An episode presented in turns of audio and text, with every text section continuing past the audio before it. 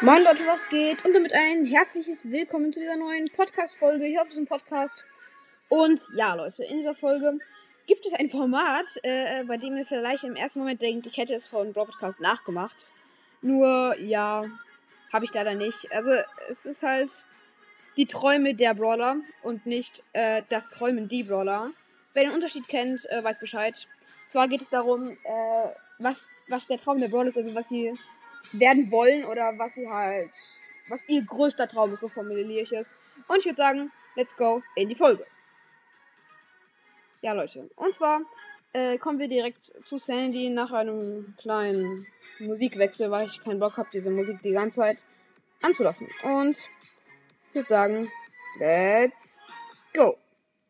Ja, Sandy ähm, träumt vom weichest, weichesten Bett der Welt. Äh, sie will es unbedingt haben und würde alles dafür tun, es zu, es zu bekommen.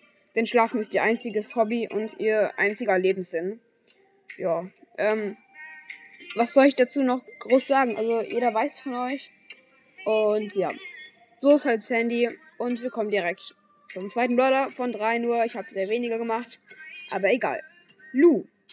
Lus größter Traum ist es, der beliebteste Eisverkäufer oder die beliebteste Eisverkäuferin der Welt zu werden. Doch im Moment klappt es nicht ganz so gut. Und weil Luke frustriert ist, wirft sie mit ihrem Eis immer Leute ab.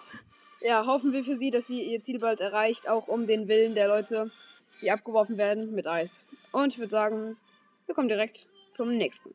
Und zwar, äh, also letzten schon. Geil. Und zwar äh, ist das Eve. Genau. Eves Traum ist es, ähm, ja, nicht in ein schwarzes Loch gezogen zu werden. Ihr fragt euch jetzt wahrscheinlich, warum das ihr Traum sein soll, hä? Also, hä, verstehe ich nicht. Ja, genau. Ähm, ich habe ihr in einem Interview mit ihr erzählt, dass es das gibt. Und sie ist komplett ausgerastet. Seitdem hat sie Angst vor schwarzen Löchern und Angst um ihre Kinder.